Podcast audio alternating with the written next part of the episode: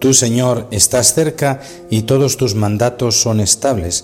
Hace tiempo comprendí tus preceptos, porque tú existes desde siempre. Buenos días. Estamos en el jueves de la tercera semana de Adviento y vamos siendo educados en la esperanza. ¿Cómo una palabra tan sencilla tiene tanta profundidad y tanta hermosura de acuerdo con nuestra fe? Jerusalén, abandonada y vejada, parecía el símbolo trágico de un futuro sin esperanza.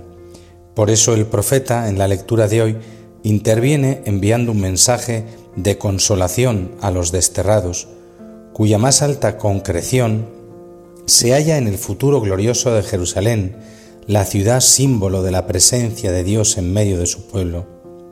Jerusalén comparada a una viuda o a una mujer abandonada por el esposo, pacta nuevamente con el Señor se reanuda ya el tema glosado ya por el profeta Oseas y Jeremías del amor de Yahvé a Jerusalén, descrito en forma de imágenes matrimoniales, sin que por ello el autor pierda originalidad con el empleo de bellísimas expresiones.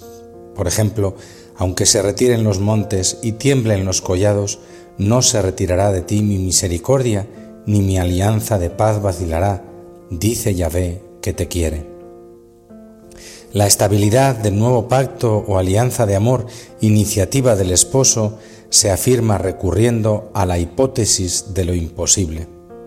El capítulo 54 de Isaías nos habla del pueblo de Dios en figura de desposorio, y es bueno que descubramos la riqueza de esta comparación.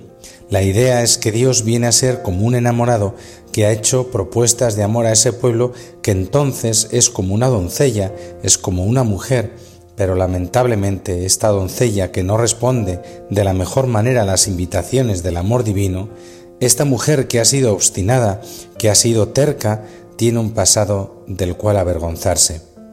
La experiencia humana más corriente dice que cuando las personas se sienten defraudadas o se sienten engañadas por sus parejas, su respuesta es el orgullo, orgullo herido, es la cólera, es la venganza, pero resulta que este enamorado que es Dios tiene una respuesta muy diferente. Este enamorado le promete una vez más a su amada una salvación plena, una felicidad perfecta, un futuro tan lleno de luz que toda la oscuridad del pasado va a quedar atrás. Ciertamente contemplando esta lectura comprendemos que el amor de Dios siempre encuentra caminos nuevos. Dice Dios que jura fidelidad y que jura compasión para su amada. ¿Cómo podemos aprovechar esta promesa nosotros?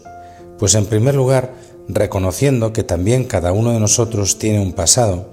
Si somos juiciosos en examinar nuestra conciencia, tendremos que admitir que hemos ofendido y ofendemos a Dios muchas veces. Tendremos que admitir que sus propuestas de amor las hemos dejado a un lado y tendremos que admitir que nuestras culpas nos han ensuciado.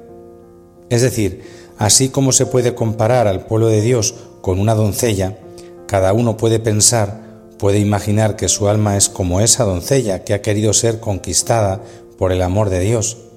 Dios ha querido conquistarte, pero te ha resistido.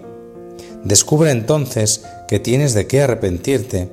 Esta es la gran diferencia entre los dos tipos de respuesta que tuvo la gente en tiempos de Juan Bautista, según nos cuenta el Evangelio de hoy en el capítulo séptimo del Evangelio de San Lucas. Mientras que los pecadores, por ejemplo los publicanos, reconocieron que necesitaban del bautismo de Juan como señal de conversión, hubo otros, arrogantes, los fariseos, que pensaron que no necesitaban de ese bautismo ni de la predicación de Juan, pero aquel que admite la necesidad de Dios escuchará las hermosas promesas de su amor y encontrará paz y gozo en el Señor. Dios, enamorado de su pueblo, descrito como una doncella, al fin conquistará, a fuerza de su propia fidelidad y el don de su gracia, la fidelidad de su amada. Dios es amor, Dios es el Padre amoroso, Dios es el Padre que ha llegado al extremo de entregar a su propio Hijo, el cual, muriendo en la cruz, ha derramado esa sangre preciosa que nos lava de todo pecado y nos abre las puertas de la gloria del cielo. A través de Juan el Bautista, Dios estaba ofreciendo un camino, un camino de salvación, camino que empieza por el arrepentimiento, por supuesto. Lo primero, si soy mordido por serpiente, es reconocer que he sido mordido por la serpiente, es reconocer que hay veneno en mis venas. Ese es el arrepentimiento, ese es el reconocimiento de una necesidad que yo tengo. Bueno, pues los fariseos y los escribas no quisieron reconocer eso, y por consiguiente, como dice una traducción, frustraron el plan de Dios para con ellos.